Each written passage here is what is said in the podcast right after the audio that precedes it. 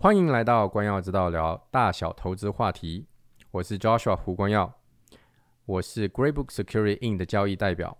我和专家在此 Podcast 或讲座里表达的意见和陈述，纯属我们的，并不一定反映 Greybook Security In 的意见。同时，请大家免费开通光耀之道线上课堂，来索取呃完整的讲座与其他更多的讲座。丸子可以在弹幕介绍里取得。非常高兴大家呃来到今天晚上的光耀之道专家系列讲座，我是胡光耀，高博房地产私募基金的执行董事。高博房地产私私募基金呢是一家资产管理公司，专门制作地产开发的哈。到目前为止已经投出去九十几个项目，呃，我们的客人呢大概有七千多个投资家庭，呃，投出去大概十五亿加币的这个呃本金。呃，预测完成价值在两百一十亿，呃，这加币。今年，今年到目前为止呢，大概已经投出去二点五亿了，到年底会到三个亿哈。我们知道这个，呃，目前投资情形、投资的市场呢，其实是蛮呃令人担忧的。尤其你看股市，股市是在历史的新高点哈，然后呢。呃，因为债务的关系、低利率的关系、通货膨胀的关系，其实很难有人可以很准确的可以预测到未来这个市场。房地产也在一个高点，所以到底现在是不是好好的时间买房子等等，其实很难说得准。呃，所以呢，这个投资嘛，就要讲这个分散投资，分散投资的风险。呃，可以多投不同的这个资产呢。总是对投资的风险有一个降低的作用。如果您对呃这个我们项目感兴趣的话，可以联络我或我的团队。如果你已经是我们客人的话，非常感谢您的支持哈。呃，今天晚上呃这个呃丁宇峰呢会为我们呃谈这个呃高净值家庭跟私营企业常见税规划的 Part Two。之前有个 Part One，如果你还没听的话呢，可以呃微信我呃开通现场课堂，你可以。我往回去看，而且在上面有非常多其他的一些这个题目哈，比如说家庭信托啦、证券法啦等等等等，非常多。今天是已经到了三十六讲了，应该是三十六或三十七讲了哈。所以呢，这尽量的这个呃需有需求的话，尽量的回去呃看一看、听一听，对大家都有帮助的。嗯，还有一点呢，就是这个呃今天晚上呢，丁宇峰呃也答应给我们三个。呃，三十分钟咨询的一个呃位置，所以如果你有呃兴趣的话，等到这个讲座结束，到时候我们会跟大家说怎么做。不过呢，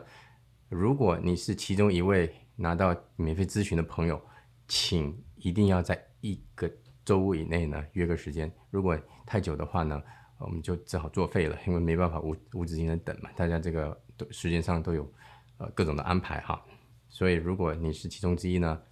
尽快约个时间，好，那样现在呢，我就将时间交给雨峰，感谢雨峰。好的，谢谢教授，谢谢大，谢谢教授。呃，请大家稍等我一下，我把这个呃我的这个 share 我的 screen。教授，大家能看得见吧？可以，可以。好的。好的，呃，我知道可能有看，不断有朋友还在加入进来，所以呃，简单先跟大家聊几句，然后呃，等一等其他的朋友。那个首先啊，还是要感谢招数啊和呃和这个 Great Book 光耀之道为我们提供的这个平台，然后让我们有大让我能代表 MNP 和大家有这一个高交流、沟通交流的这个机会。嗯，不敢说这个什么讲座啊，其实就跟您呃介绍一下加拿大的这个税务规划的这个常见的一些税务规划。之前我们也通过呃光耀之道这个平台呀，跟大家聊过很多税务上的这个这些这些话题，从个税啊，呃个呃自雇啊，公司啊。那个信托呀，一然后还有一些关于自住房啊，关于呃税税务居民身份的这些各种各样的 topic，都是其实和我们呃个人，尤其是这些移民呢，我们中国移民呃。比较息息相关的一些主要的这些 topic 话题都和大家聊过，那么这也是一个给大家有一个循序渐进。如果您有有能有这个机会，就是每一次都听了我们的这些讲座的话，您会发现这是一个循序渐进的过程。呃，我们不说不能一口吃出一个胖子，所以说呃，对于大家有一个慢慢的一个这个事物上概念有一个培养的一个过程。所以说这个，那么讲了一开始那些基本的话题之后呢，我们就来开始讲一些简单的这些税务规划。其实这些税务规划没有简单复杂，完全是取决于我们客户个人的这个情况。呃，这就是像。这个税务规划本身，你看我们这个题目就是高净值家庭和这个企业，这个用私营企业的这个企业主 business owner 为他们做的这些税务规划，那么也就是说有一定的针对性，需需要就是说量体参与，跟他们具体的情况来制定这些税务规划。其实它和你的资产的这个这个高低是没有很大的关系，因为资产高低只是一个数字，完全取决于您这个您现在这个具体的情况，您的这个企业的这个情况，您的想要投资的这个方向，这些是息息相关的。其实数值对我们来讲只是一个呃钱，只是对我们来讲一个数，你几万也好，几十万也好，几百万也好，可能都是一一套的是这个税务规划。那么呃上一次呢？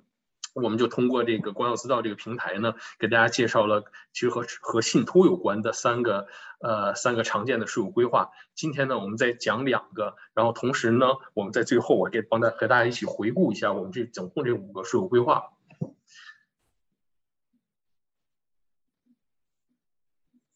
呃，简单一下介绍我自己个人呢，那个如果有新来的这个听众，呃，我姓丁，丁宇峰，我是 MNP 明诺会计师事务所。呃，万锦 Office 的合伙人，税务合伙人。呃，我是一六年，我是零九年开始工作，我在不同的会计师事务所，包括安永啊、普华永道啊、呃，Crossoverman 呢，都工作过。呃，不同的这个 department 呢，有审计啊，有税务，都工作过。呃，我是一六年加入到 MNP，作为以经理的身份加入到 MNP，后来呃，慢慢的做了高级经理啊，然后去年成了那个 MNP 事务的合伙人。嗯。给大家介绍介绍我们自己的公司，呃，MNP 已经六十多年的历史了。MNP 成立于呃一九五八年，我们是在呃蒙尼托巴呃生根，然后我们是创建，然后是在草原三省生根，然后最早呢是在西部，就是温都温哥华呀，西部加拿大西部和中部来拓展我们的业务。呃，大概是，所以温哥华的这个朋友，还有如果草原三省的朋友，对我们公司能更熟悉一些。呃，十几年前我们开始拓把我们的业务拓展到了多伦多，然后近近十年我们不断的发展，所以我们现在公司已经全加拿大已经有超过一百二十五间的这个办公室。我们是加拿大第五大会计师事务所，仅次于四传统的这个国际上这个四大会计师事务所。我们是加拿大本土第一大会计师事务所。呃，我们公司有超过七千人的这个员工，呃，两千两千五百多位的这个高级会计师，然后差不多一千位的合伙一千位左右的合伙人。嗯，我们公司呢在前不久收购了德勤的小企业部门，因为两个公司的发展方向不一样，四大倾向于发展这种 cross border 跨国的这种大企业，大的这种。大的这种公司啊机构啊，然后我们公司完全最主要的这个侧重点就是 private company business owner，也就是这些这些 private company business owner 占了加拿大百分之九十以上的这个经济体量，所以，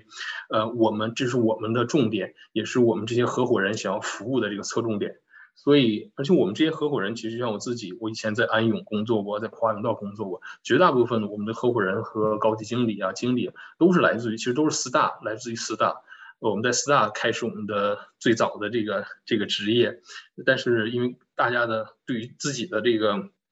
career 的这个 path 这个理念不一样，我们这些人就是倾向于服务私营企业 private company，我们来到了。MNP，然后逐渐壮大我们 MNP 所以在 MNP 您可以得到四大的服务和四大完全一样的服务，但是因为我们的 size 要小于四大，所以说我们价格要低于四大。呃，这就是我们公司的一个 map 了，你可以看到这些红点儿的代表的都是我们我们公司的这个 office。前段时间和德勤呃和德勤的这个收购，基本上大部分的这些在魁北克和安省的一部分的这个。这个这些 office 都是从德勤收过来的。呃，我们公司呢，除了这个呃传统意义上大家理解的这个报税啊、审计啊、会计啊、bookkeeping 这些业务以外，我们公司提供就是所有和自大一样，我们提供 full service，包括很多的 consulting。比如说，呃，我今既然我们今天谈到的是地产，那么跟地产有关，所以说，呃，如果说您有 commercial 的这个 property，那么您是否对这个每一年的这个 property tax assessment 满意呢？你是不是觉得这今年又涨了？这涨得涨得 reasonable 吗？涨得值吗？所以说我们公司有专门的 team 可以帮你 review 这个 property tax assessment。如果说有机会的话，可以去帮你 appeal，然后把这个 property tax 给你降下来。然后还有一些公司的并购啊，valuation 呢，我们公司都提供这样的服务。刚刚在我们这个 presentation 之前，我刚刚。那有一个 client call，就是说有一个有人华人在多伦多的一个 IT 公司已经初具规模，准备要上市了。然后我们就通过我们公司的这个呃 pub public company 这个这个渠道，帮他们在找这个可以上市这个这个这个通道。所以这些我们我们为客户提供的这些服务，很多有些服务其实就是一个 bridge。我们公司不会就是呃，就是说提供一些。Financial service 啊，或者是保险这些业务，因为这有专门的人士去做，我们只不过是通过我们的这个 network 为大家为大家建立一个渠道，为我们的客户让他们的那个企业更加 successful，更就是说更更进一步，更上一层楼。呃，今天我们具体的这个这个 agenda 呢，这个就是我们要从。呃，首先这 tax planning 的这 factors to consider 税务规划时纳税人要考虑的因素。呃，听过我们上次讲座的这个朋友肯定知道，这个我们上次讨论过一次。但是这个其实就是我们我最希望我们的听众能了解、记住的这个最重要的环节。因为给您做税务规划是我们的工作，但是我通过我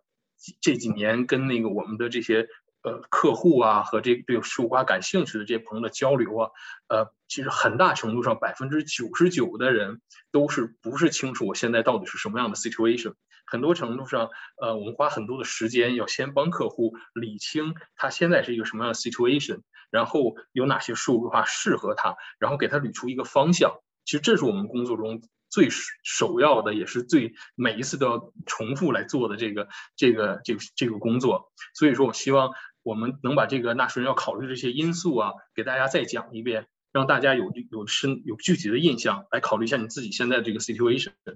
然后二三呢，就是我们这次要介绍的两个税务规划。那么如何以资本收入以 capital gain 的形式交税？那么从作为我如果有你有 business 的话，那么您从 business 把钱拿出来交税，就最起码最基本的就是几种形式：工资 salary、奖金 bonus。或者是分红 dividend，分红下面可能有 eligible dividends 和 non-eligible dividend，但是作为高净值或者是这个企业有很大的收入这种情况下。呃，这个 business owner 可能个人的需求，每年的这个家里的需要啊是比较高的，不是几万，也不是十几万，基本上我们额度几十万的这种需求。那如果是说这么高的这个每一年都要从公司里拿出来这些这些现金，以工资的形式、分红的形式、bonus 的形式去交税的话，他们的税率都是比较高的。一会儿我会跟大家一起看这个税率的这个 summary。但是我们都知道，capital gain 现在 capital gain 只有百分之五十是 taxable。那么，如何以把这些高税率的这些收入的形式转化成 capital gain，让你以低税率的形交低税率的这个税钱？那这是这个就是非常吸引人的一个一个一个税务规划。再有就是 CCPC 和 non-CCPC，呃，很多人都知道这个。在这安有在安省，举例在安省吧。如果是你开 run active business，比如说餐馆呐，呃，修车行啊，或者是呃 IT 公司啊这些 active business，你有雇员，你要 actually involve 的这个 business 的这种这种形式的话，那么你公司的税前五十万的 taxable income 只有百分之十二点二的一个税率，这是非常优惠的一个一个税率。呃，很所以很多人在一个就用以公司的形式开 run business，这样的话。把挣到的钱自己不需要的可以留进公司，然后前五十万只交百分之十二点二的这个税率，超过五十万也只交百分之二十六点五的这个税率，所以起到了一个 deferral 这个一个 tax deferral 的一个 opportunity。但是如果说您的这个收入全都是投资收入的话，我们叫做 investment income 或者叫做 passive income，也就是说你没有积极的去参与投资，我把钱放进去，我找 investment manager 帮我打理。然后收取，或者说把把钱放贷出去，收取利息啊，收取收取收取分红啊，收取呃这种买有 capital gain 呢，或者是收取这些 royalty，就是这种这种 passive income 的话，那么很大就绝大部分的这个 passive income 公司里面要交非常高的税，有百分之五十点一七。而如果你要是说税后的这些收入，股东又不需要这些钱，因为尤尤其是这些，你比如说有 commercial，比如 rental property 的这些这些客户，他们还有其他的 source of income，那么这些有可能他这些税后的这些租金收入根本就不需要拿出来，就存在公司里，那么他每年又白交很多的钱给政府，那么这个时候，那有没有什么有没有什么 tax planning 可以让他把公司的这个税降下来？这样的话，他有更多的钱去投资。然后最后呢，我们就把这个五五个税务规划再给大家结合起来，再再重新温习一下。呃，尤其是上一次讲的那前三个税务规划，因为可能有一些那个听众啊朋友，你们没有参加到上次的这个这个讲座，所以说我们再把这五个税务规划再简单给大家过一遍。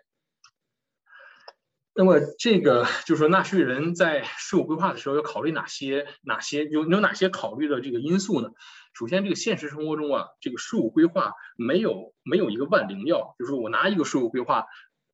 一二三四五这 step 用到谁的身上完全一样，完全完全适用，这是没有的。税务规划是给每一个人量身定制的。有的时候，如果即使您只是工资收入，那么你也考虑 RSP 啊，考虑这个 TFSA 啊，也有不同的这个 combination，取决于完全取决于个人的这个需要。你像最最近比较火的，去年呃地产经纪们，安省的地产经纪可以成立自己的 PREC（Personal Real Estate Corporation），就是可以把他的 commission income 放到公司里面。就这些就是一个简单的一些税务规划，你要考虑我是否我这个情况下。这些成立公司并不是对于每一个人都是百分之百适用的，即使你们做的都是 actual business。如果说你挣得多，你你放在个人名下去交税的话，那么是你要你的税后的钱已经超过了你需要的，那也这个时候你就去值得去成立一个公司。假如说你每年挣的还不够你花的呢，那你可能就没有必要成立公司。所以说，它是对于每一个人都是，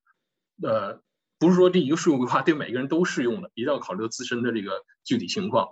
然后呢，往往的一个税简单的税务规划呢，它是它这它是一个规划，但它里面可能包括几种不同的方案。因为很多情况下，尤其是 business owner，呃，我们的这些客户啊，他们都有不同的想法的。那个一个税务做税务规划的，有人想做传承啊，有人做传承的时候，有人还想用我的用到 family trust 去 split income 啊。你最起码这两个目的，你就有 family trust 和。要可能要成立公司啊，做一些 share exchange，最起码就有两个到三个的这种不同的这个方案来结合到这一个税务规划里面，达到不同的目的。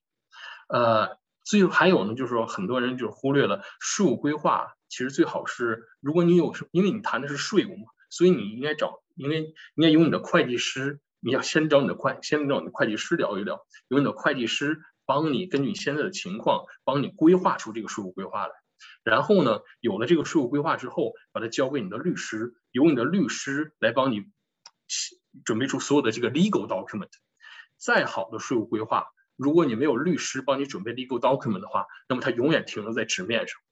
你不管这个税务规划给你写的多完美，能帮你省掉多少的税，没有律师给你出的 legal document，它都是无效的。所以税务规划是律师和会计、会计师和律师相结合的。但是，一般来讲，建议您先找您的会计师，因为你谈的是税。呃，税务规划这个时间，这个时间呢，一定要越早越好。尤其是今天这个来参加听我们讲、听我们讲座的这个那个这些听众啊，很多人都是投资的地产，尤其投资地产，您一定要先和你的会计师聊一聊，在您投资之前，越早越好。因为投资地产呢，它牵扯的不光是 income tax。还有最常见的 land transfer tax，不管你在加拿大哪个省都有 land transfer tax，而且现在这两年又有了什么 NRST 啊，就这些呃外国买家税这些东西，所以说税这些各种各样的税是最在地产上是反体现的是最多的，所以一定要有一个好的一个一个起点，这样的时候你才将来你不管你买几个物业呀，你只不过在这个在这个架构里面往里装饰。但是这个架构已经帮你搭好了，所以税务规划一定要尽早。呃，还有那个税务规划具体要考虑因素呢，我们把它分成两类，一种是税务因素，一种是非税务因素。那税务的因素就是您一定要，我希望您能把这个这五个方面呢，一定要一定要一定要就是能记住。那么大部分人第一个想法就是说，先降低我降低我个人的这个收入。那么我现在我来找玉峰去找 MNP 去帮我帮我这个做税务规划。首先我要降低我个人的这个收入，肯定是我个人的收入太高了。那么在我降低我个人的收入的基础上，其中一个方法，我是否能把我的收入、投资收入和我的家人低收入或者没有收入，比如说孩子、未成年的孩子和我的家人，呃，低收入的家家庭成员，比如说呃父母啊，或者是那个妻子啊，或者先生啊，就 spouse 啊，能不能把我的高收入这些收入分配到给我这些低收入的家庭成员？这样的话，让每又利用到每一个人的 lower tax bracket，让把收入在每一个人的低低税阶去打税。这样的话，整个家家庭的这个税税收就降下来了。那么，就对于 business owner，不管是 business owner 也好啊，还是你有这个可以传承的东西，尤其是地产这些东西啊，地产呐，life insurance policy 啊，然后这个有家族家里有这个企业的，那你肯定是想怎么把这个家庭的这笔财富留给下一代。那么一定要，那除了我们这一代享享用以外，尤其我们中国人有这个习惯，就是呃年纪大一点的这个总总觉得自己其实吃点苦都没什么，一定要把这些我这积的积攒的这些财富传给我的下一代。那么在传承的过程中，如何降低这个税传承过程中产生的这个税率？因为在亲戚之间的这种传承，尤其隔代啊，给给孩子啊，或者给给子孙辈啊，给他们你给给他们传给他们的时候。对于上一代人给出的那一方就是 deemed disposition，那么你就会产生 capital gain，尤其是地产的这些，很多人买了那个物业以后，可能持有了几年、十几年、几十年，那么他们的 value triple doubles 甚至多少倍都有。那么这个时候产生了 capital gain，如果你你在传承的过程中产生了 capital gain，你要去交税的话，你哪来的现金呢？哪来的现金去交这些 capital gain？其实你是富有，你的富有都在你这财产里面，你是你现金可能是 poor。那你你不逼不得已，你难道还要去卖这些你想传承给下一代的这些物业，产生现金交了税，然后再把剩下的传给你的孩子吗？所以说这个就是很多华人呃感兴趣的一方，如何传如何在传承的过程中尽可能多的保留家族家族财富。呃，还有一个就是在加拿大，呃，都说没有遗产税啊，没有遗产税啊，然后以前这个。政府叫做 probate fee，所以它不叫遗产税，但是 probate fee。那个政府帮你打理你的遗产的时候，政府要收一点钱，所以这个政府的这个 administrative cost。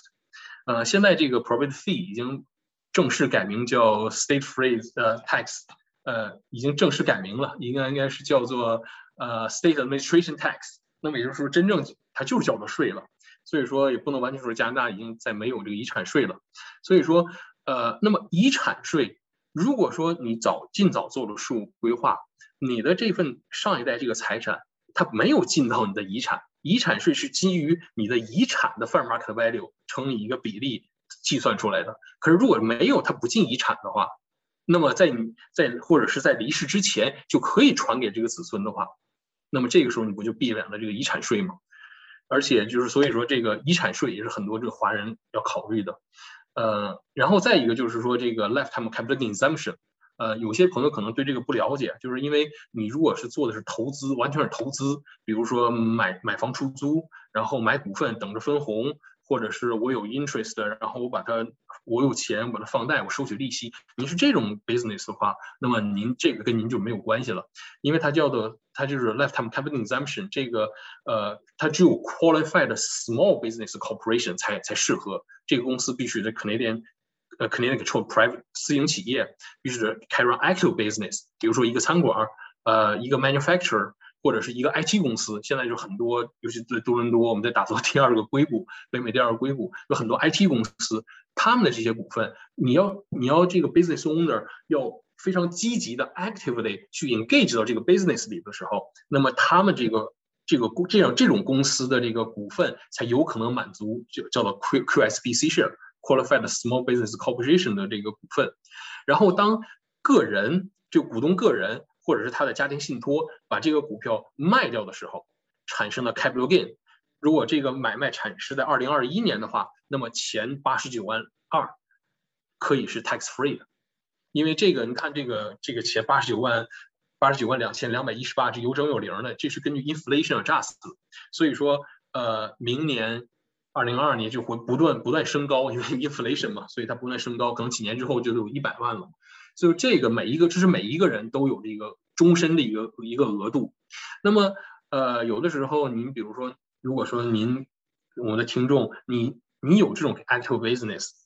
而您现在只是说，比如说就我个人，我一个人持有这些股份，那你没有想到，将来你有卖卖卖掉公司的那一天，你的家人、你的你的 spouse、你的妻子或者先生、你的孩子，即使未成年的孩子，那么他能不能用到他们的 lifetime capital gain exemption？如果说你将来你自己估计，就是说我卖掉这个 business 只能产生就是九十万的这个 capital gain，那么一个人的这个 capital gain exemption 八十九万就基本就够了。但是如果将来你卖掉这个 business，尤其是那些 IT 公司，有可能一个好点子被哪个大公司看上了，可能几百万、上千万，可能有上亿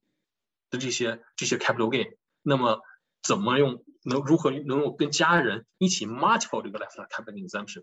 这个是很多 business owner 感兴趣的，所以这五个是和我们华人关系最大的五个税务因素，也需要需要考虑的。您可以根把根据自身的这个这个情况看一看，这里哪几哪一个或哪几个适用您。然后再就是非税务的因素，做税务规划的时候啊，会计师帮和律师，为什么是会计师和律师共同要要帮您帮您达到的这个这个目的呢？税务规划要考虑的不光是税务的因素，往往很多很多是非税务的因素。哪些最重要的？对对财产的控制。我想把东西传承给我的下一代，那么我是我在什么时候传呢？我现在传，他们年纪太小，他们能不能管理好这些财产？如果一旦有事有事情发生的话，我能不能再把这个控制权收回来？这是一个最重要的一个非税务因素。再有一个，很多人，很多人就大家都很多人都知道，我要成立一个 holding company，我有一个 operating company，呃，美容院呢，IT 公司啊，或者是呃，或者是比如说我是 builder，我我帮人建房，这是 active business，我有很多的现金，我可以，我这个现金流非常非常非常 strong，但是如果过多的现金存在于这个 operating company 里面的话，那么首先你这个公司有没有 risk？你像这个 builder 本身建建筑行业本身的这个风险就很大的。那么，如果是说你把过多的之前盈利的那些现金都放到你的这一个公司里头，是不是会产生很大的风险？那么很多人都知道，我要产生用一个 holding company 把钱转到我的 holding company，这样把这个钱现金和这个风险分离开。就是将来我这个我这个 operating company 一旦出了任何问题，银行也好啊，呃，或者是我的那个呃任何人。来向我追债的时候，他不可能追到我的上一个公司，我的 holding company。这个就是一个最最简单的一个一个一个太税务规划，来 segregate 这个 risk 和你的现金。然后再就是婚姻，那么做做税务规划的时候，其实这个是比较 sensitive 的一些一些一些 topic。那么就是说，谁是 freezer？有的时候一个家庭里头有可能只有一个家庭成员来 carry on 这个 business。那么他本身的这个呃这个婚姻状况，或者是对婚姻婚姻上的这个这个情况，他肯定是最了解的。那么我们在做家庭信托啊，在做一些什么，在做一些税务规划的时候，就要也要考虑这个我们的雇主，也就是说这个真正操作这个 business、拥有这个 business 的人，他的婚姻状况是否会影响到他的这个传承，或者会影响到财保起到保护他的财产。呃，尤其是在做传承的时候，孩子如果孩子已婚了的话，那么你这个成立这个家庭信托的时候，你有哪些要放进去？如何成立这个家庭信托来保护这个？你就不让你的财产流到外星人手里。呃，还有一个税务规划要考虑的就是孩子。很多人成立这个税务规划，有可能呃老来得子啊，或者是年纪比较大了，而孩子又比较小，或者是孩子可能我们有客户就是孩子可能身上有残疾啊，就他们要考虑，就是一旦老一代不在了的话，那谁来照顾这孩子？那么往往就通过家庭信托呀，或通过其他一些方式，一定要让这个孩子有一个保障。呃，再有一个就是我们华人最常见的就是非税务居民，很多家庭就是一方在加拿大，呃，可能带孩子上学呀，和另一方还在国内做那个经营这个 business，那么他们在加拿大的这个这些投资如何打理？那一会儿我们会讲到，呃，CCPC versus non-CCPC 的时候，那么如果你完全是投资收入，那么你又不需要，因为很多我们很多华人他这个钱是从国内直接赠与啊或者转过来的，就是已经税后的了，你完全可以拿着花，你根本就不用交个税的情况下，那你在公司你你在投资挣来的这些钱，你有必要再去交个人税吗？你是不是需要放到公司里？那你公司里头你如果降低你公司的税的话，会有什么样的方法？嗯，那么。就是那这个时候有可能就要考虑到非税务居民的身份，然后还有这个遗产税，就刚才我们也提到了，这个以前叫做 property fee，现在已经叫做 state administration tax，也就是说其实也叫做遗产税了。那么你在提前做税务规划，尤其是我们上一次讲到这个传承，传承的最大的一个一个目的，非税务的目的就是避开遗产税，就是通过公司啊、信托这种结合，在呃。在这个生活流流的时候取决于您的这个这个具体这个情况，有可能不用到信托，就是在在老一代人离世之前，就把这个能够把这个呃这份财富有有传承的机会，或者已经传承给下一代。这样的话，老人离世的时候，有可能就手里没有东西了。我们手里没有这不持有这公司的股份，那我就什么都没有，我没有东西进进这个遗产，自然就没有遗产税了。然后最后就是土地交易税。我把它放在非税务的这个因素里头，它非这个非数是非 income tax，遗产税啊，land transfer tax 它也是 tax，但是这个这个是律师该 practice 的。很多朋友都都觉得这个既然都如果是它叫税的话，肯定是会计师应该给你答案的。这个不是的，在会计事务所里头，我们呃会计事务所会计师只能允许 practice income tax 和那个呃。Access Tax Act 就是说那个 GST Sales Tax，呃，其他你像 Land Transfer Tax 啊，还有 NRST 这些，我们当然我们处理很多这种情况，呃，我们会对这个有了解，我们会给您一定的 advice，但是因为在 closing 的时候，在任何 transaction 的时候，是你的律师给你最终的答案，是你的律师帮你 handle 的，我也。经历过，就是不光是客户跟我们说这个 land 问我们 land transfer tax 这个问题，甚至有律师，有的客户来就是说，呃，我我要交接一个地产，然后律这个 land transfer 有律师要来问找会计师，这个是不对的，这个完全是律师的工作。那么就是今天我们讲这个第一个税务规划 capital gains trap，如何以资本收益的这个形式来来交税。呃，首先既然谈到税呢，我们就要一定要考虑这个税率的问题。呃，这个就是二零二一年呃，联邦和安省个人税的这个结合在一起康办的这个这个这个税率，呃，您可以看，基本上，呃，在，sorry，在八万以下，在八万以下的话，如果说您能拿到 eligible dividend 的话，那么你肯定是赚到了，你交的税是恭喜，你交的税是最低的了，这个。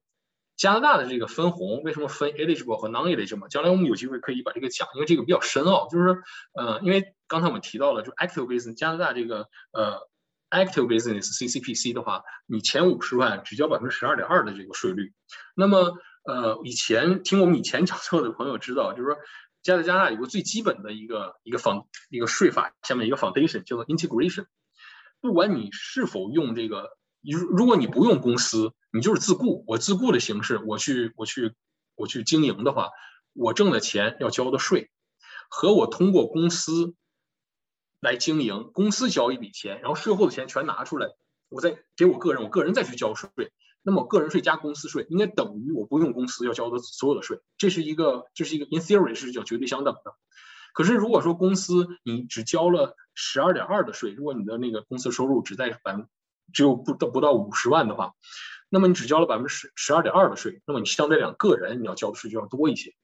嗯，如果你分红的形式拿拿出来的话，嗯，但是如果说你的公司税前收入超过了五十万，那么你有很多的就是这个是二十二十六点五的这个税率的话，那么你有一部分这个 dividend 你拿出来的话，就可以是就可以是 eligible dividend。那么它有一个 pool 叫 green。Grip 这个 pool 来 keep tracking 这些盈这些收入，那么从那里付出的 eligible dividend，那么你就可以交一个比较个人交一个比较低的税率，这就是它俩的区别。呃，加拿大的那个 public 公司给你们给给您的那个 T5 上那个 dividend 都是 eligible dividend，因为 public 公司它没有前五十万十二点五这个优惠，它所有的收入都是二十六点五，所以说他们给你付的 dividend 都是 eligible dividend。如果您的投资组合里面有很多的 eligible dividend 的话，那么您如果全是 eligible dividend 的话，那么前八万的话，差不多你就不用交税了。但是我们今天 target 的这些观众大部分都是 high net worth 的，很多很多的我们这些客户，这个他们的这个收入远高于二十万，所以说这个我们就很少看这个过低的这个这个 tax bracket，一般看的都是我们以 top tax bracket 的举例子。所以您看这个在这个这个最高的这个 tax bracket 里超过二十二万的话，嗯。Other income 就是你的工资和主要就是工资，呃，interest income，呃，利息和这个奖金这三种是最常见的 other income，他们的最高是他们的税率百分之五十三点五三，你挣一百块钱，超过一半都要去给政府交税。那么如果是说你您的拿到的这个分红拿到这个收入形式是分红呢？因为你有工资啊，因为有公司啊，你可以拿到分红的这种形式。那么那恭喜您，您的这个 non-eligible dividend 是四十七点七四，eligible dividend 是百分之三十九点三四，就是它略低于你以工资的形式、以奖金的形式从公司里拿出来。但是这里最低的就是 capital gain，二十六点七六，同样同样一百块钱。一百块钱的收入，如果它是 capital gain 的形式的话，你就你你交是二十六点二十二十六点七六这个 tax rate。所以说这个这个税务规这个税务规划呢，就是说如何把这个奖金、工资或者分红这种高税率的收入转化为这种低税率的 capital gain。那么这种 capital gain 的转化呢，它有两种形式。呃，最常见的就是说，因为你是股东，我们就是为股东做这种税务规划嘛。那股东直接持有股份，那么我们让这个。我们在做这个税务规划的过程中呢，让这个 capital gain 产生在股东个人的手里。那么产生在个人的手里的时候，你的这个税率直接就是百分之二十六点七六。你比如说，我的公司里头有一百万现金，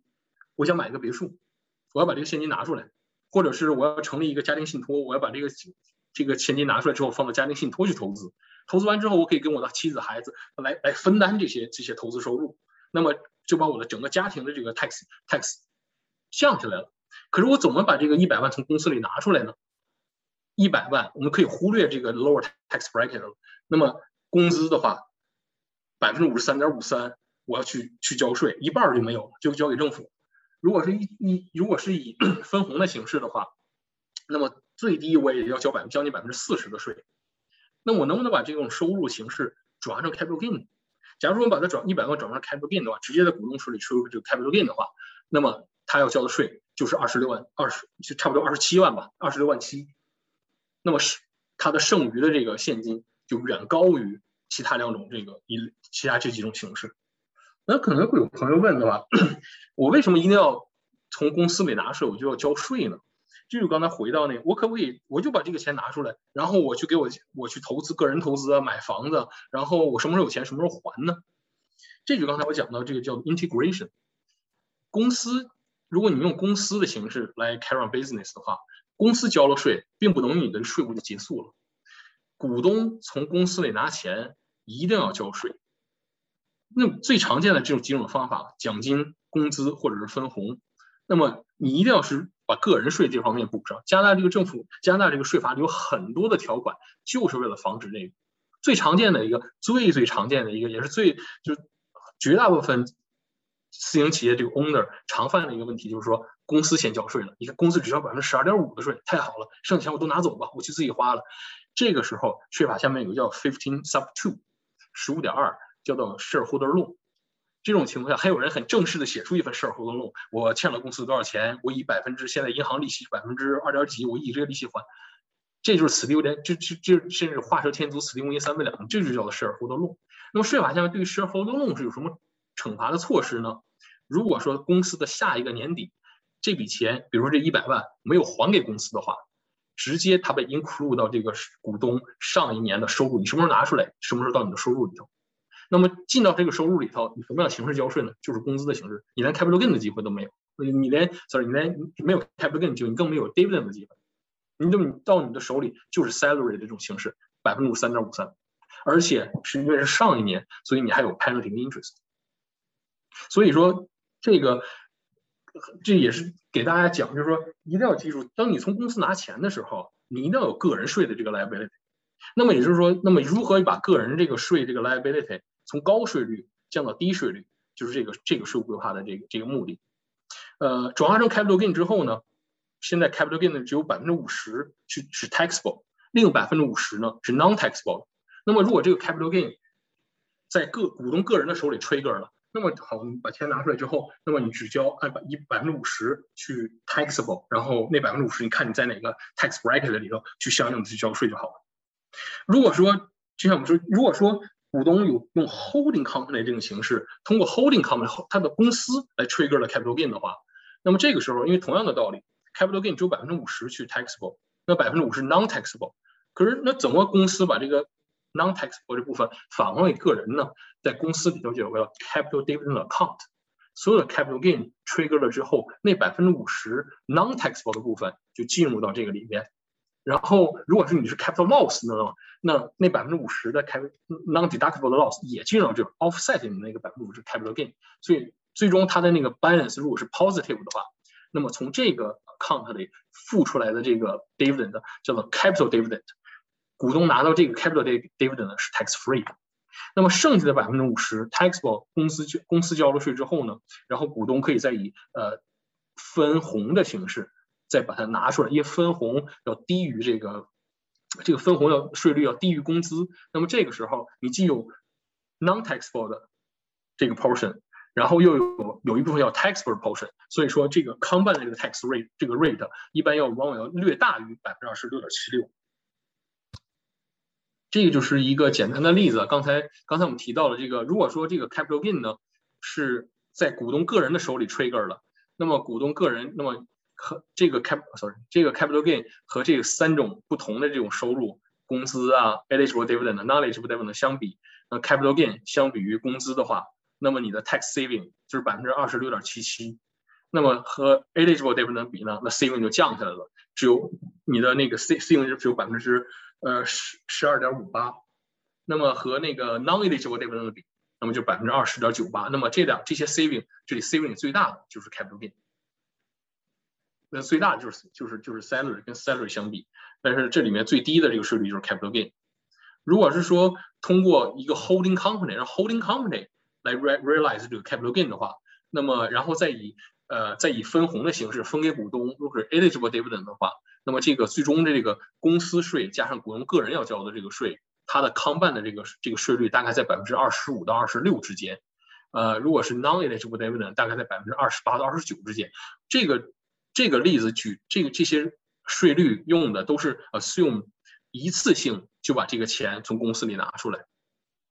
这时候才会产生有对股东类个人刚才是二十六点七六的这个税率。那么如果通过公司来 realize 这 capital gain，会有这个这个这个这个税率这个百分比这个区间。那么从这里看就路看起来，那么吹哥在个人手里的时候。你这个 capital gain 是最小的，百分之二十六点七六嘛，这个有可能是这个是最吸引人的，但是这个并不是适用于所有的情况，就像我们刚才讲的，每个人具体的情况、具体的需求是不一样的。一会儿我们呃，如果是说，如果是说这个股东的目的啊，因为。现在绝大部分的这个这个私营企业家，绝大部分拿收入的形式，无非就是分红、工资或者奖金。每年你会问你的会计师，我今年该拿多少分红啊？然后我该多拿出多少多少工资啊？然后我还得满足我的 RSP 啊。每年肯定很多人都会问你的你的会计师这些问题。那么这个这个这个税务这个税务方案呢，有它有针对的一个情况，就是说，呃，我不再拿这些以这些形式来来来来从公司往外拿钱了。我每年都得交这个，我得每年都得筹这个 salary 啊，我拿多少 salary，拿多少 dividend。我直接我在一次性第一年我出一个一个大的 capital gain，比如说我每年可能需要二十万吧，每年税前我需要二十万，呃，那么我第一年我出一个一百万的 capital gain，然后呢，每一年呢，我第一年先按 capital gain 给这一百万交了税了。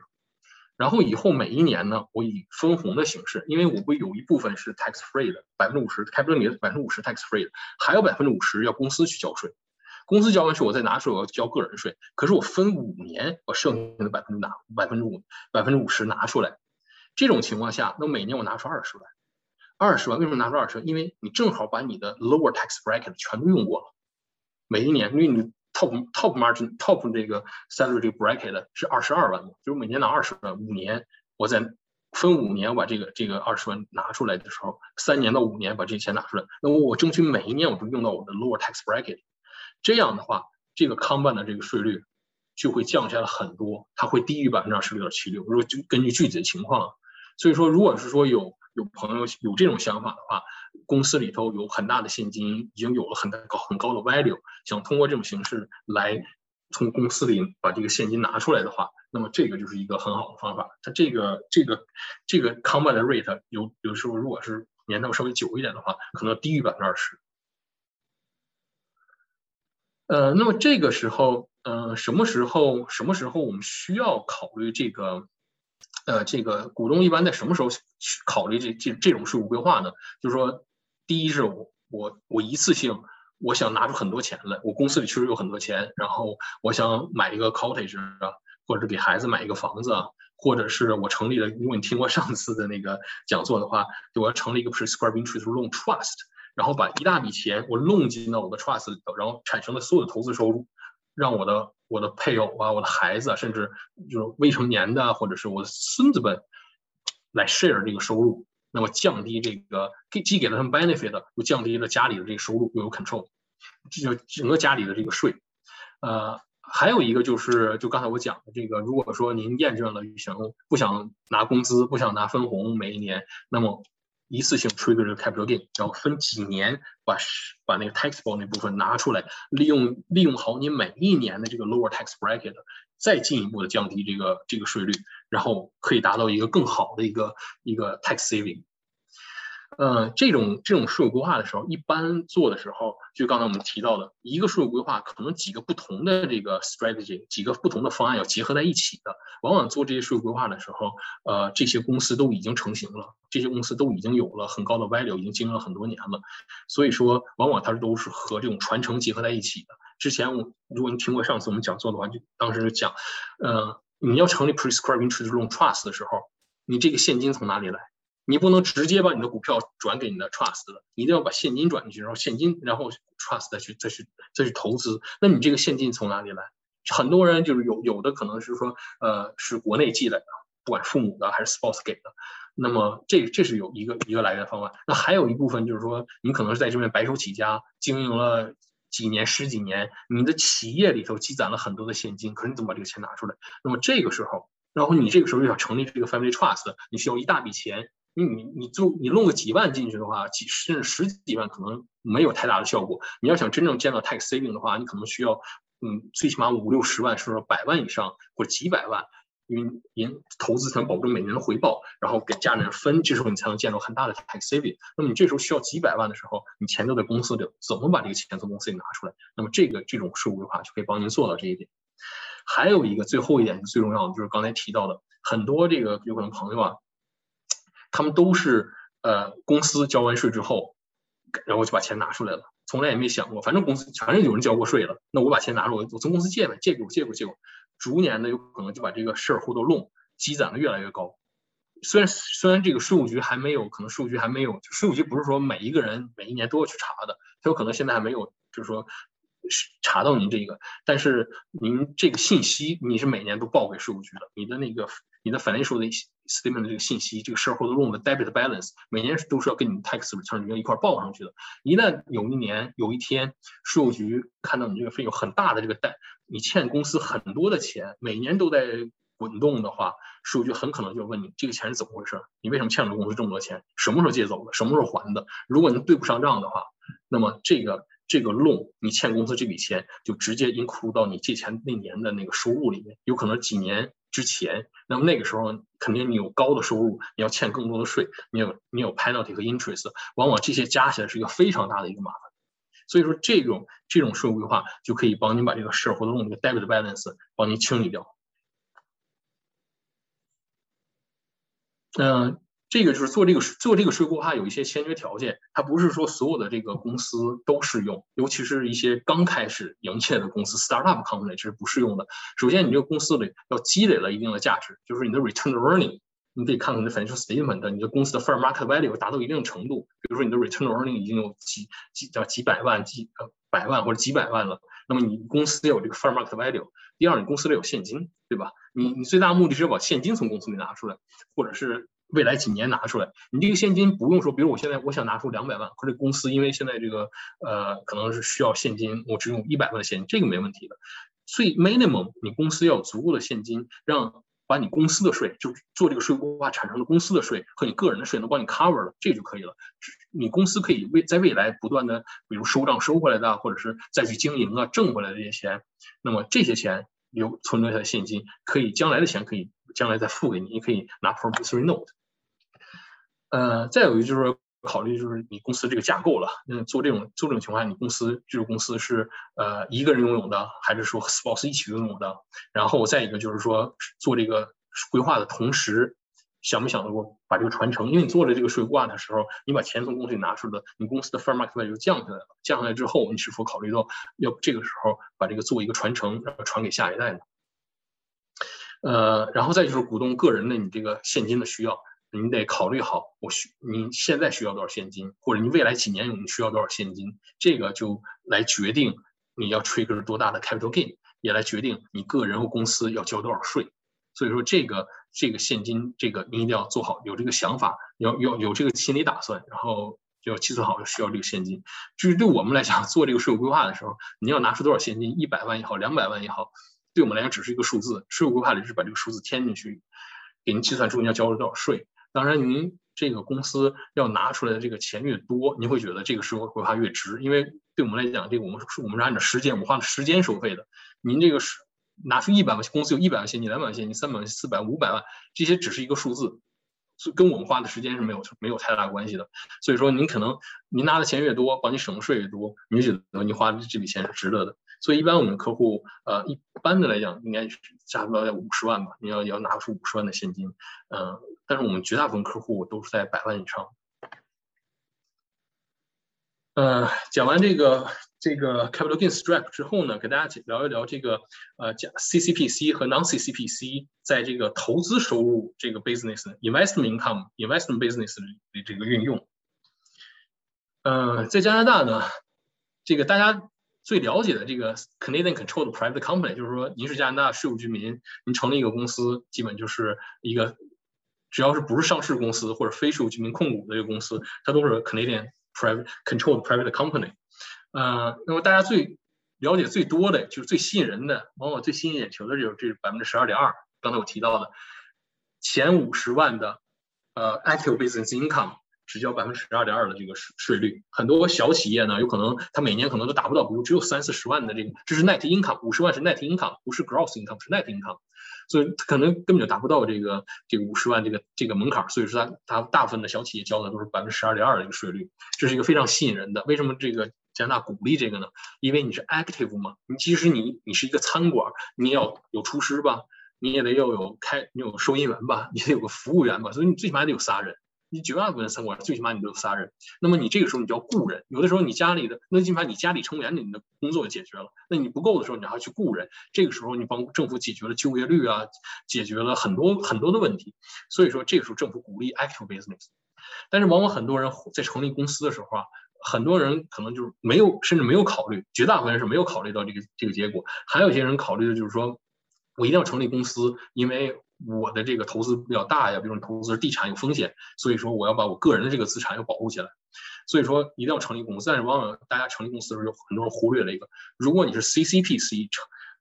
产产生的 CCPC 有 passive income 投资收入的话，尤其是这个利息啊，rental income，呃，非非加拿大公司的这个这个这个分红，然后还有不常见的 royalty 这些收入的时候。税这个 taxable 这个税率是百分之五十点一七，为什么百分之五十点一七呢？就是因为政府不喜欢这种 passive income 这种投资公司，投资公司往往就是你，比如投资人，就是成立公司的这个人，你自己的 knowledge，你有这种 knowledge，我我懂股票，我知道哪只股会涨，哪只股会降，我去买，我去卖，我一个人就解决了。我不会去雇人，我最多雇我可能我不懂这些，但是我很多钱，我为了保护我其他个人财产，我成立公司，我让银行去帮我代理，专门的投资人，我我成我我想保守一点，找个百分之六、百分之七的这种投资回报。我如果想要 aggressive 一点，我找一个 aggressive 的这种投资人，可以做到百分之二十几的回报。那么这个时候，你最多雇一个人，那你这种这种这种公司，而你挣来的这些钱，你还想通过？因为你公司你个人不会交税嘛，你个人就是如果有其他收入，还有工作呀或者其他收入，这钱我就放在这里，我就积累这个财富。那么这个时候，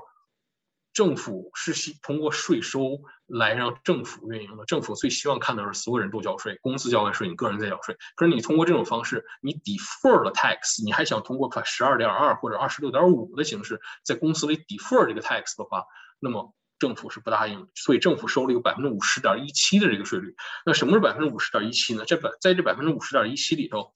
有百分之三十点六七你要交的税叫做 refundable tax。政府说这钱，因为你将来你公司交了税之后，你个人如果把钱拿出来，你比如你通过分红的形式把钱拿出来，你个人还去交税，那这时候你公司再交了五十点一七，是不是就不合理呢？所以说政府说你你先交五十点一七，如果你这个公司给给你的个人的股东分红，这个分红是 taxable 的这个这个 taxable 的 income 的话，我政府给按一个比例给你返还。所以说，他就是一定要催着，如除非你想，我就是想交百分之五十点一七的税率。如果你想把这个 refundable 这个 portion 三十点六七拿回来的话，给你股东分红啊，股东他个人再去交税，个人交税我就给你公司还钱，就是这个道理。可是有好多我们的很多客户有几种几种常见的形式，国内把钱赠与啊或者转到转到加拿大，因为国内的这个钱都已经上过税了，我迅速是已经上过税了，到了加拿大之后，他这个钱那。他他没有，他不用去交税，不用在加拿大去交税。那么他把它投进去，然后放到一个公司里，公司直接就往外放贷，百分之十一、十二的这个利率放贷。那么你所有收上来这些钱是百分一百万，一年十几万、二十就是十几万这个这个收入的话，如果说你国内的这个这个钱，你还有其他收入或者是其他赠与的钱，你根本就不用把这个钱拿出来的话，那你生产生百分之十这十几万的这个收入，全是百分之五十点一七的税率。因为你这个税后的这个 dividend 不可能给个人再拿出来，你个人也不不需要这笔钱，所以你交的你这个百分之三十点六七，如果每年是十万的收入的话，那你是三万六千三三万一千块钱，你就白交给政府了。因为我们这个很多客户，他们的可能都是千万的，就是说这个收入非常大。还有一种就是 commercial property，很多这个我们地产的这个客户，他们就是家族的那个，尤其是老外犹太人那种家族的那种企这个产业。很多 commercial property 都已经拥有了几十年了，在那种非常热、非常火的那些地地段，就是它已经 mortgage free 了。一旦你没有 mortgage 了，那你没有 interest 的很那那种很大的那种 deduction，你你 CCA 那个折折旧都已经什么都没有了，那你每年就有大量的这种这种这种嗯 investment rental income，很常见就是至少一百万。假如说第一个公司一税前一百万的这种这种收入的话，这种钱他们还有其他的收入，根本就这个税后钱不会拿出来。那么一百万，他们要交百分之五十到一七，交将近五十一万的税。那么如果你能把这个公司的性质从 CCPC 变成 Non-CCPC，那为什么说 Non-CCPC 呢？Non-CCPC 根本就没有这些这么多的税率。Non-CCPC 它它的它的坏处是没有百分之十二点二，但是你你不是 active business，你是 investment income，所以 Non-CCP 只有百分之二十六点五的这个税率。也就是说，你不再给政府多交那种 withholding tax，你有可能呃多交那种 refundable tax，你有可能很长一段时间甚至一辈子都拿不过来。那么直接就百分之二十六点五这个税率，那么五十点一七和二十六点五的之间这个区别将近百分之二十四。每年一百万收税前收入的话，将近每年可以省下将二十四万的这种 cash。这个二十四万的 cash 就不断的投资，不断投资，就像滚雪球，你滚你的财富会越滚越大。这就是 CCPC 跟 Non-CCPC 对于投资收入的这个这个区别。呃，就是举了一个例子啊，就刚才我说的这个，其实这是我们客户的一个例子，就是说很多这种就是一个 rental property、commercial property，他们这个收入都不只是 taxable income，都不止税前都不止一百万，就简单来讲就是一百万，一百万的这个例子。呃，这一百万呢，他们不会把这个钱，一百万是 taxable income，交完税之后他们不会把这个钱拿出来，因为他们有其他的收入。那么，如果在 CCPC 里面，这一百万 refundable portion 就是三十，将近就是三十万六千块钱。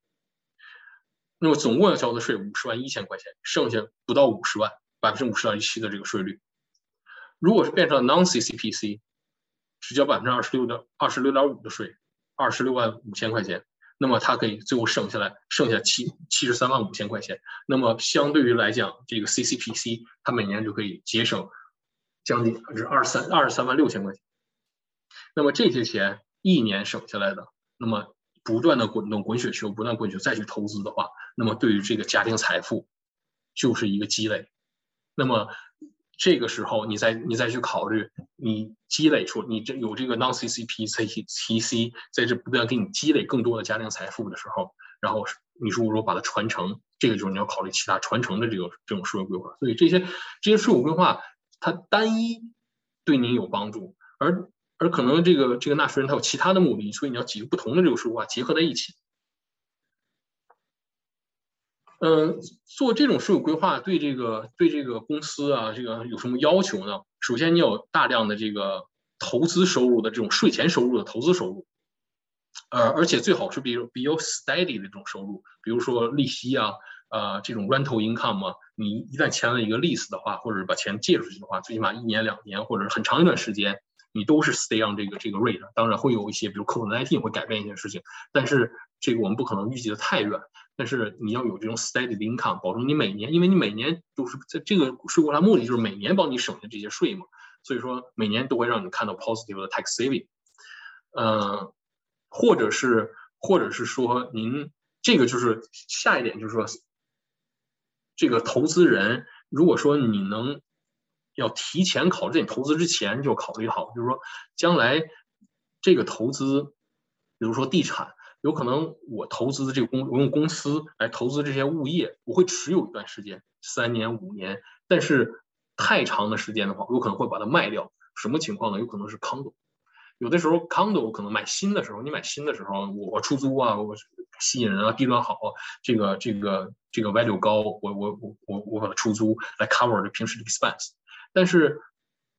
一经过一段时间之后啊，那个康有可能变旧了呀，有些 maintenance 不太好啊，有些那个呃，有些可能费用要涨啊，有可能在初期的时候，你可能达到一个 break even 或者稍微挣一些，可能时间久了的话，有可能你是就有可能就是因为一些费用的上涨啊，可能未必能能够达到 break even，但是你持持有的时间够久的话，你卖掉会产生 capital gain 的话，你就是你你要有一个 business planning。所以，所以每一个人，你你如果是 carry business 的话，你你你这个经营的话，每个人都是都是经济经商的人，买卖人，你都要有一个提前有一个预预期，对你将来你这个 business model 有一个想法。那么如果说你预计的话，几年之后会有产生 capital gain 的话，或者是每隔几年就会产生这种 capital gain 的话，那么你最好就提前就把这种架构搭建好，因为这个那个时候你想产生的 capital gain 也是 passive income。你平时这些 rental income 有可能被你的那个 mortgage interest 还有一些折旧被被抵消，抵消差不多。其实你平时可能没有没有什么收入，但一旦产生这种 capital gain，尤其是多伦多地产虽然有起伏，但是你赶上好的时候，那可能会增值很多的。那么这个时候你产生 capital gain，你就要交百分之五十点一七的税嘛？有可能对于很多这种朋友他是有很多 condo 这种投资，你肯定不需要这个钱的，你肯定想我税后的钱越来越多越好，剩下的钱我可以再买新的 condo，我再去投。那那你说，如果是能帮你省你两三个康德，说同一年卖一次，帮你省出这个钱，你甚至可以多交出一一副康德的首付，那么这种 tax plan 你就值得了。但是这个时候你就要有一个 timing 的这个这个这个 sense，你就是你我在我在做这个我想做这个投资之前，我一定要考虑好，把这个架构给你搭起来。为什么？因为你牵扯 land transfer tax，很多情况下很多投资人自己都在自己手里头结了好几个康德了。那么你突然想到，哎呦，将来产生开发 a 怎么办呢？我放到公司下面怎么办？那你有没有想过开那个 land transfer tax？所以这种这种架构一定要在最早搭建的越早，对于投资人来讲越省钱。嗯，然后呢，再就是说这个这这种这种税规划，就是说你呃你肯定是呃不不需要这个，就是说不需要绝大部分的这个这个税后这个钱要维持你的生活。如果说这个您交完税之后，公司交完税之后，钱都得拿出来，我自己再去再去维持生活的话，你可能就是你可能是用一个公司差不多。但这种这种钱就是说，呃呃，您不会把这个钱全部拿出来，绝大部分会留在公司里。那么只有留在公司里头，你公司没有拿不到 refundable，这个时候你再考虑这种税务规划。然后在这个就这个 timing，刚才我讲到这个时间点，这是一个非常非常关键的。呃，最后就是说，一般做这个时候，你想您如果说。你有很大的资金可以放到公司里头，然后让公司产生利息，然后帮你降税，或者是您有很多资金通过公司买了很多这种物业，那这个时候，那这些其实基本上你就是传承的东西了。那你你想想，你有有很大的这笔这笔现金，然后可以去去有产生利息收入啊，或者你有很多的物业。那这种物业一般持有物业，绝大部分人还是好的物业，还是希望持的长久，尤其是你有 commercial property，肯定是想要传给下一代的。那么这个时候就要和传，就是可以考虑跟传承相结合。所以这个时候它不跟你的年龄没有关系，就是说你如果说你真的会买几不很多不同的物业，然后你想要往下传的话，你可能才三十岁、四十岁，那这个时候你就要考虑，如果您已经有孩子或者打算要孩子的话，那你就考虑这个将来有一天是不是我需要传承？你你早做传承，跟你在搭一个架构的时候就考虑好传承这个问题的时候，其实那个时候最好的。嗯，刚才我们讲了，就是五个这个税务规划其中的最后的两个。那么，呃，之前我也提到了，这个您做税务规划的时候呢，因为真的是您您您做的是税务上的规划，所以说建议你呢一定要先和你的会计师，不管是我们也好，其他人，和先和你的会计师去交流。你的会把你的你的会计师了解你的情况，或者新的会计师，你就把你的情况告诉你的会计师，会计师会帮你一个 brainstorming 啊，或者帮你 go through 你的 situation，给你这种税务上的建议。然后你觉得你觉得合适呢？那么我们继续往下谈，给您会计师会帮你准备我们叫做 instruction memo，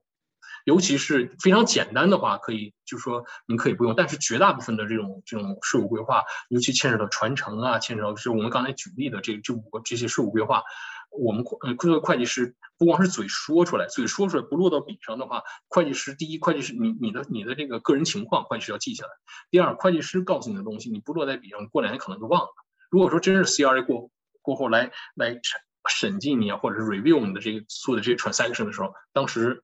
谁都不记得这件事儿的话，记不清这件事儿的话，那是很麻烦的。所以说你的会计师会为你为你准备一个 instruction memo，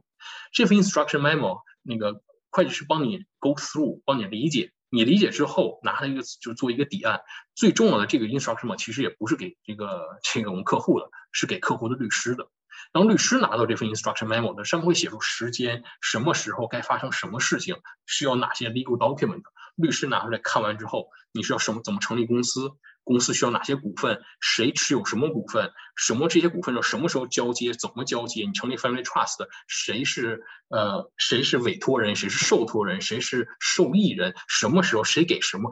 时时间、地点、人物怎么样，全在那份 instruction memo 里头。律师要根据这些准备出相应的这个 legal document。那么律师把这些 legal document 准备好之后呢，那么下一步律师不会马上让你签字的。呃，尤其是这个这一般这种律师叫做 corporate lawyer，他不是你的地产律师，他是专门的 corporate lawyer。往往 corporate lawyer 也都懂 family law，所以说这种 lawyer 他会把准备好的 legal document 在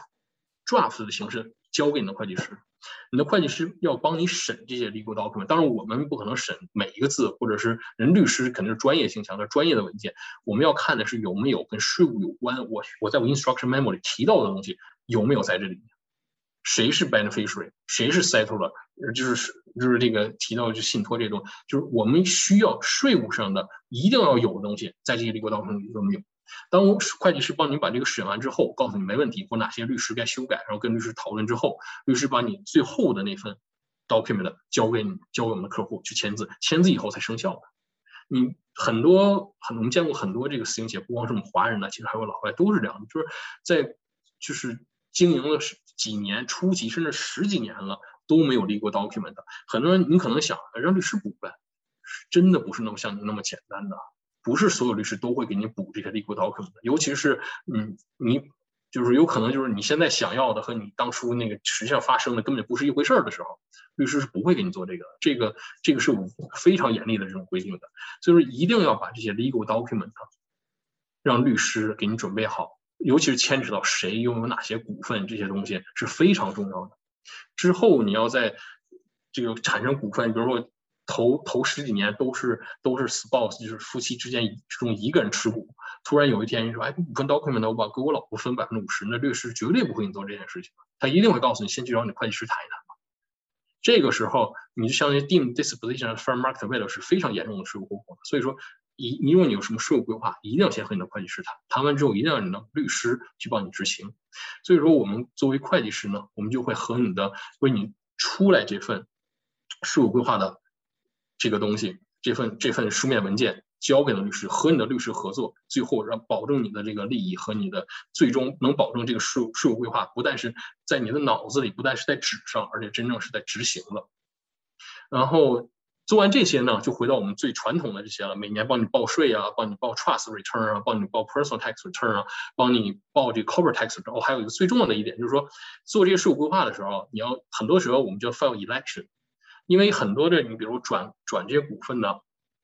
你你如果想通，尤其是转这些股份的时候，税法下面是需要你必须得 file 一个 election form，我们可以帮你 file 就准备这些 election form。那做这些税务规划里头还有一个非常至关重要的一点呢，很多人忽略了，有可能知道我找会计师，我找律师，还有一点非常重要，就是最后这一项 business valuation，你的公司到底值多少钱？我们刚才讲的所有的很多那税务啊，跟公司有关的，跟那个比如说呃 partnership 啊、公司啊这些有关的，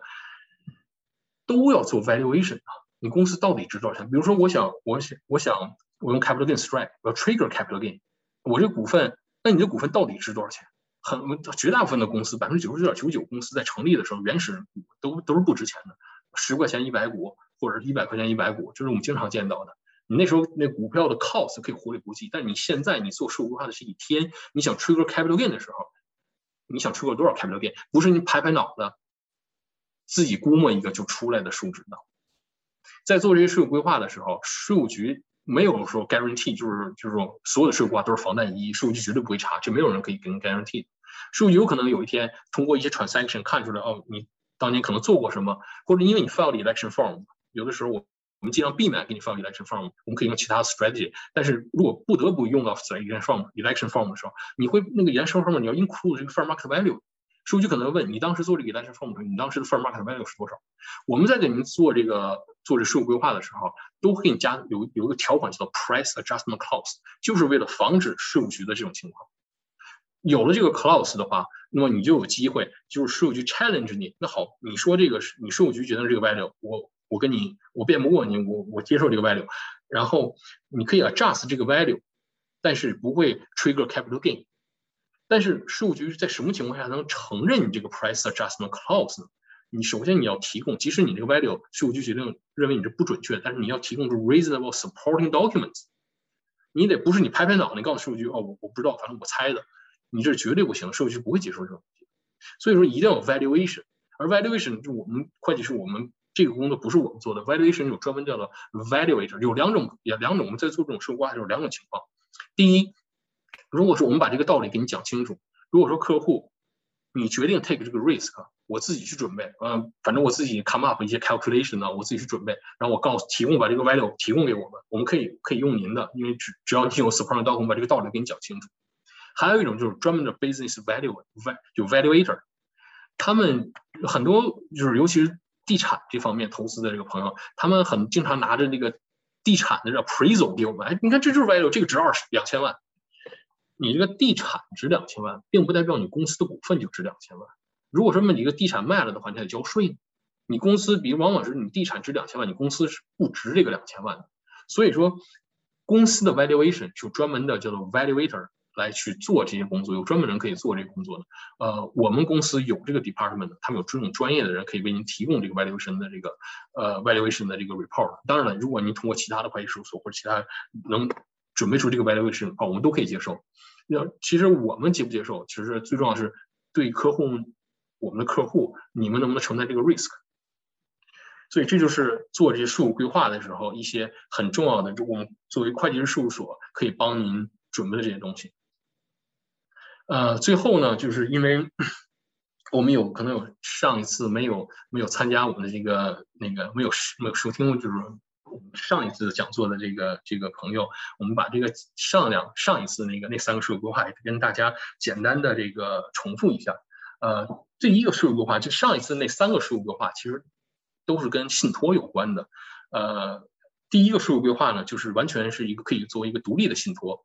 呃，叫做 Prescribed Interest Rate Loan Family Trust。呃，为什么叫这个名字呢？就是说在税法下面呢，呃，政府是不喜欢。这种你在政府的眼里，你的钱，比如说那个夫妻两个人，一方的钱就是你的钱，你一个人挣的钱是你的钱，你再去投资挣的钱，你那个收入也是你的钱，你要去交税。可是往往这个绝大部分这个家庭都是可能有一方收入高，一方收入低，还有孩子，大家都希望就是人之常情，都希望把高收入的那部分收入分配给低收入的人，让放在他们手里去交税。但是政府从税务的角度来说，这是不允许。有很多的限制，叫做 attribution rule。如果说我我有一百万的，这钱是都是我挣来的，我有一百万这个，这个钱，我去把它交给我的，就是分给我，在我放五十万，那三十万给我的妻子放到他名下，三十万放到我女儿名下，差不多一人三十万，然后大家每个人去投资，挣来收入，产生这个收入，在税法下面所有的收入回到我一个人名下去交税，就相当于什么都没做，而且这个时候你你 lost control 了，首先你的钱有一有一部分到你的妻子手里了，还有一部分你放到你孩子名下，那么这个孩子那钱给了他。法律上讲就是他的，那么他有没有能力？十七八岁他有没有能力 manage 这笔钱？所以说这种这种这种这种是所谓的这种税务规划，它不但违背了税法，所有的收入都回到你自己名下交税，而且你还 lose 了 control。所以就通过家庭信托，家庭信托存在就是非受员就是 control，谁是是跟受托人来决定谁能拿到这个。这个这投资这个本钱，谁能拿到这个收入？往往这个投资这个投这个受托人就可能是这个我做税务规划的人这个人本人，或者他们夫妻啊，或者家几个家庭成熟家庭成员他信得着的人。那么通过这种做这种，而税法下面有一有一个条款，就是说，如果说你这个钱是借给家庭信托的，你收了最低的这个利息，在上海现在最低的这个利息叫做 prescribed rate，这个 prescribed rate。呃，pandemic 之之后呢，由百分之二降到了百分之一，就是说历史上也曾经也有过百分之一，但是没有比百分之一更低的了。所以这个百分之一是一个很低的一个使用。比如你有一百万，呃，我在我一个人名下，我有一百万，我成立了家庭信托，我把我用百分之一的利息借给家庭信托，那每年我只有一万块钱的这个投资收入。那么家庭信托比如产生了百分之六的这个回报，那百分之一一万块钱。给了我是算我的收入，即使我的收入再高，一万块钱多出来，我交的税也是比较低的。那么剩下那五万块钱，我就可以通过家庭信托的形式分给我的妻子啊，或者分给我，甚至我未成年女儿九岁，就分就放在他的名下，他去私校，然后他在他名下去打税，剩下的钱他支付他私校这个税。这个时候就把整个家庭你要交的这个税就降下来了。当然了，你投的更多。或者是你的那个你的那个就是投资人呐，你只要说他们给你的这个回报更高的话，那么你可以分摊的这个收入也就更多，那么对您来讲就更更更值得。所以这就是这个这个这个家庭信托这一款家庭信托第一个这个这个这个税务规划的这个目的。呃，首先它给独立使用，你比如说您您可能从国内，你可能在这边有工作 full time，然后你从国内父母啊那个给你。给你寄过来一百万、几百万的这种这种收入，很大的一笔收入，然后你可以通过这种形式和家里人、孩子去分分摊。嗯，那么这这个是一个独立可以独立运作的一个，然后因为现在这个这个 prescribed rate 只有百分之一，所以说这个是非常吸引人的。呃，这个信托一旦成立之后呢，你比如说我现在有一百万，我把它借进去了，过几年我又我又我我又有更多的钱，比如我又有一百万，我再借进去可不可以？可以。你有多少钱都可以往里借，唯一的区别就是过几年之后，这个百分之一的 rate 有可能涨到百分之二，因为经济好了，疫情过去了，经济好了，利息上来了，可能从一涨到二，甚至涨到三。那么那个时候，你一百万再借进去，你可能要拿到和放你自己名下两万的收入，百分之一、百分之二的话，两万的收入，百分之三就三万的收入，那你可以分摊的时候就变少了。所以说，呃，如果说您有这种经济实力，有这种情况的话，您考虑这种信托，呃，就是您趁这个机会。以百分之一的这个利息把它借进去。第二个就是考虑这个这个传承的问题。呃，传承就是说，您首先你有你有可以传承的东西，现金也好啊，投资也好啊，公司也好啊，这些您觉得这些呃或者房地产啊，尤其这种东西，它不可能是这种它它可以就是存在很久，然后你想把它传给下一代这种这种这种东这种这种 property 吧，你想传给他，那你。做这种传承，我们之前那个有一个简单的例子，就是说，呃，父母这一代人有一个公司，然后公司经营一个，不管是餐馆也好，经营一个 business。那么在父母这个到了一定年龄的时候，经过了几年的经营，这个公司现在值一百万。那么如果说父母可以继续继续工作，然后将来孩子再接班的话，这个公司将来的这个 value 可以继续增长。你比如说现在父母可能五十岁，现在公司已经到了一百万，两个孩子十几岁。那么十几岁或者是大的二十几岁，那么这个时候这个公司孩子可能也会有兴趣会接受，然后这个公司将来还有完全有很多的发展空间的话，那么这个时候你就可以考虑一下传承，然后你把你现在现在值一百万，那么你把这个这个现在这个 fair market value 冻结，通过那个股份的 exchange 把它冻结在那个我们叫做 freeze share。这种股份呢，它没有它没有 voting rights，它没有 voting rights，也就不会有将来的那个，它可以拿，就将来公司这个 value 再增长，跟这个 freeze share 没有关系了，它的 value 已经被冻结在一百万了。这个时候，父母可以持有这个一百万的这个这个股份。那么孩子呢，如果说孩子现在已经可以接班了，那么他们直接就可以成拿到新的这个叫做 common share，叫做 growth share。那么将来成长的 value 都孩子直接就是他们的了。然后或者是呢，孩子如果现在没有没有 ready 去接班，可能十几岁还小，或者在大学现在可能各种情况，甚至非事物原因，可能婚姻状况不稳定，或者是各种各样原因吧，父母觉得要慎重一点，那么就可以成立家庭信托，由家庭信托来持有这些这些将来的这些 growth share 新的 common share。那么这个时候，将来有一天，比如说呃，父母就是孩子可以接班了。那么直接解散家庭信托，孩子直接拿走这些 share 是 tax 可以 tax free。如果家庭信托成立对了的话，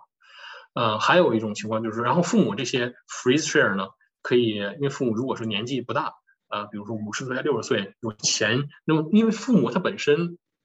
他需要每年的这个 living 就 cover 有收入来 cover 他的 living expense，那么这个时候你可以不用再拿 salary 了，或者是少拿一些 salary，然后每年不断的 redeem 这些 share，通过。呃，日积月累呀，每一年 redeem 一部分，到最后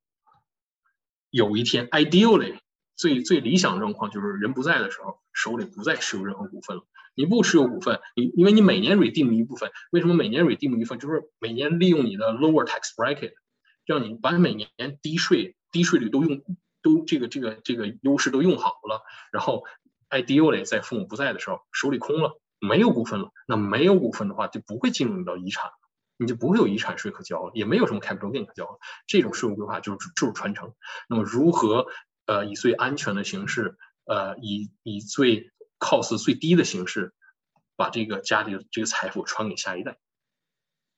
然后第三个就是这个 offshore trust 海外信托。呃，这个其实这个我今天讲和当时讲没什么太大区别，因为当时只有一个 slide 的一个 title。呃，这种海外信托就是针对于呃，还有这种就是如果说您有很大的很多这种海外的这个现金，可以将来要来到加拿大的话，或者是您准备移民，然后你再考虑加拿大这个这个这个如何